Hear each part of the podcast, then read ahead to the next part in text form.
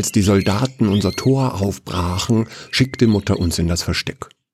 Schon seit Tagen waren die Kanonen der Engländer zu hören. Während ein flüchtender Soldat der Garnison Vater die Gräuel schilderte, sahen wir Rauch über St. Patrick und St. Mary. Der Engel des Herrn beschützt euch, denkt an die Regeln, rief Mutter, als sie uns in den Garten scheuchte. Clara und ich hetzten zwischen den Obstbäumen zur Kapelle. In der Ferne donnerten Pferdehufe. Wexford war an Cromwell gefallen. Ich schloss das Portal so vorsichtig hinter mir, als hätte ich mich nachts hierher geschlichen. Es war aber lichter Tag. Durch die Fenster fiel buntes Licht auf die vier Bänke und den Altar. Jesus hing am Kreuz und hatte die Augen geschlossen. Wir krochen unter die große Steinplatte des Altars und versuchten lautlos zu Atem zu kommen, als wären die Engländer schon hier. Clara hechelte wie ein gefangenes Vögelchen. Ich spürte ihren Puls rasen, als ich meine Arme um sie legte. Sie werden uns nicht finden, oder? flüsterte sie. Nein, keine Angst, die wollen sicher nur Geld. In der Kapelle ist nichts, was wertvoll wäre. Logisch. Es dauerte, aber Clara schlief ein. Kleine Kinder können überall schlafen. So blieb ihr das Schlimmste erspart. Das Krachen der Musketen, das Geplärr betrunkener Landsknechte, die Todesschreie unserer Mägde und Knechte und die Flüche, die Vater ausstieß, bevor er für immer verstummte. Danach war nur das Lachen der Engländer zu hören. Eine Blechflöte wiederholte stumpfsinnig eine Tanzmelodie. Wahrscheinlich plünderten sie Vaters Weinkeller und tafelten zwischen den Leichen meiner Familie. Dann quietschten die Angeln. Jemand trat ein und schloss das Tor hinter sich. Ich hoffte, es wäre nur eine einsame Seele, die hier vor dem Gemetzelreis ausnahm und Gott ihre Sünden beichten wollte.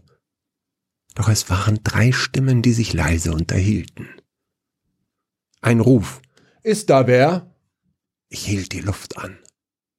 Wenn sich hier jemand versteckt, dann möge er sich zeigen. Stille kehrte ein. Gehen wir, sagte eine andere Stimme. Nein, hier ist wer, war die Antwort, und dann eine Drohung. Wenn wir dich finden, dann stechen wir dich ab. Also zeig dich lieber freiwillig. Stille. Bitteschön, wir fangen jetzt an zu suchen. Wenn ich mich nicht zeigte, würden sie uns finden. Das wäre nicht nur mein Ende, sondern auch das von Clara. Ich hatte keine Wahl. Vorsichtig entschlüpfte ich Claras kraftloser Umarmung und kroch von ihr weg. Ich nahm das Kruzifix meiner Mutter vom Hals, küsste den roten Rubin in der Mitte und ließ die Kette in mein Hemd gleiten. Ich wollte nicht wegen einer Kleinigkeit ermordet werden. Ich stand auf. Hier bin ich. Ich ergebe mich. Siehst du, ich hab dir doch gesagt, da ist jemand, sagte der Lanzer in der grauen Tracht der Parlamentsarmee, um den Bauch die verhasste rote Schärpe, auf dem Helm die verhasste rote Feder. Neben ihm stand ein Pikenier mit einem verbeulten Panzer um die Brust, den Degen in der Hand, den weißen Kragen vom Wein meines Vaters besudelt. Dann war da noch ein Junge, vielleicht ein Jahr älter als ich, höchstens 14 Jahre alt. Er trug eine Muskete und zwei Munitionsgurte über Kreuz auf dem Wams. Er nahm das Gewehr und legte auf mich an. Wer bist du, Kleiner? fragte der Lanzer und kam mir näher. Essensreste steckten in seinem Schnauzbart. Eine frische Narbe wucherte quer über das Gesicht. Ich, ich bin geflohen, Sire. Ich, ich bin nur der Sohn der Köchin, Sire ganz alleine, stotterte ich. Ach, mh, mit feinen Lederstiefeln? Schau an, lachte er auf. Er zog mit der linken Hand einen Dolch aus seinem Waffengurt und er kam auf mich zu. Es, es wird auf einmal dunkel, rief der Junge und zeigte auf die Fenster. Ist nur eine Wolke, zischte das Scheusal und griente mich an.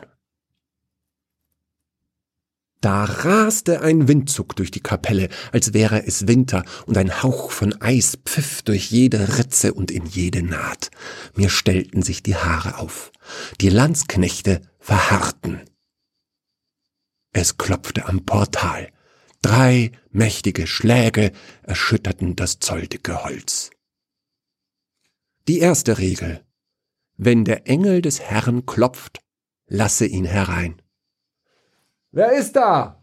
bellte der Anführer. Das Klopfen wiederholte sich. Müssen wir aufmachen? fragte der Kleine. Ach, wo? Das ist sicher nur der Waliser, der sich einen Scherz erlaubt. Wieder klopfte es dreimal. Wir alle schwiegen und blickten auf die Tore.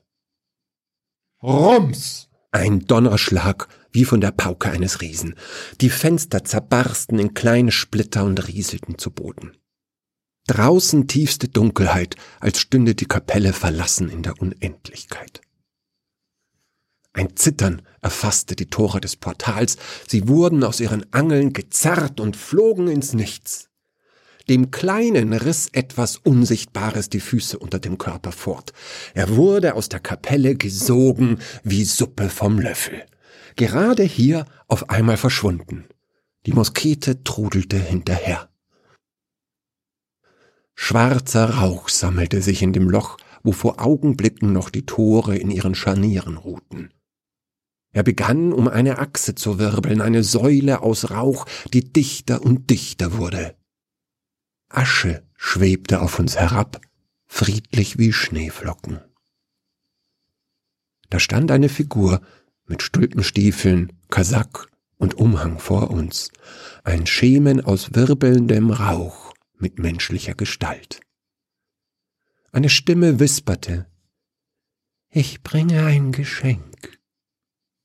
Die zweite Regel, was dir der Engel des Herrn schenkt, darfst du nicht verweigern. Das Wesen schob sich auf den Pikenier zu. Auf den Händen trug es eine verkohlte Masse. Nimm, säuselte die Stimme, es ist für deine Seele. Willenlos ließ der Soldat seinen Degen fallen und streckte die Hände aus. Asche rieselte auf uns. Er nahm das Geschenk entgegen und musterte es. Dann schrie er auf.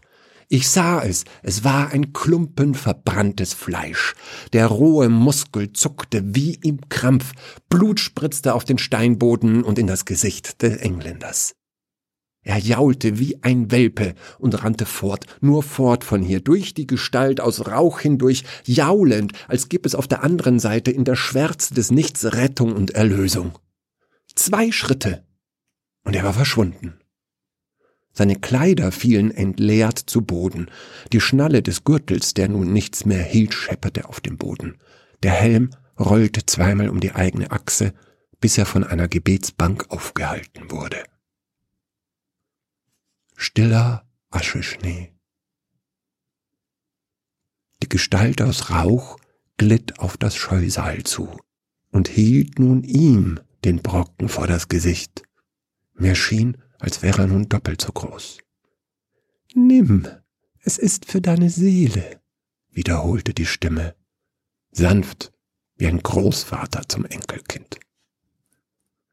Beherzt riss der Engländer das Fleisch an sich und senkte seine Zähne in die zuckende Masse. Blut rann ihm links und rechts aus dem Mund, während er kaute und schluckte, und wieder biss er zu, und wieder und wieder. Nahrhaft? fragte die tonlose Stimme.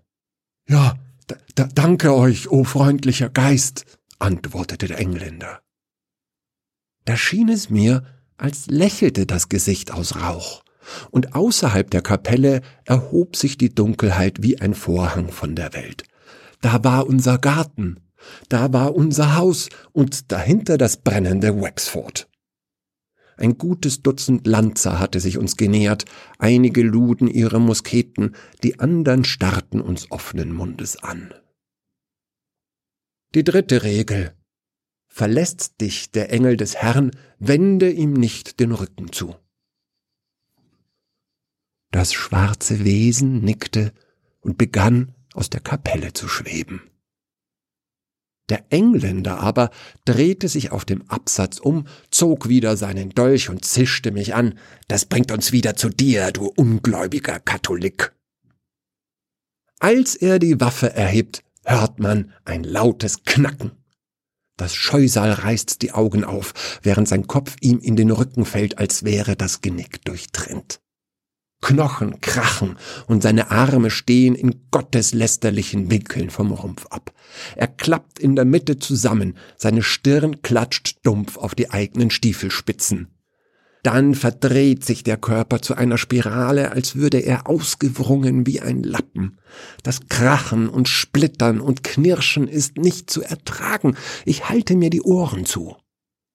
Vor mir liegen nun das graue Gewand und die Trümmer eines zermalmten Körpers. Da ist sie, die verhasste rote Schärpe. Eine Welle Blut spült sie über den Boden der Kapelle. Der Ascheschnee hat aufgehört. Draußen quietschen die Engländer wie Schafe auf der Schlachtbank. Sie lassen ihre Waffen fallen und rennen um ihr Leben. Als sie das Haus erreichen, plärren sie ihre hässliche Sprache und stecken ihre Waffenbrüder mit Todesangst an. Ohne zu satteln springen sie auf die Pferde und fliehen. Die Engländer sind fort. Kurz hört man keinen Ton mehr, als hätte die Welt angehalten.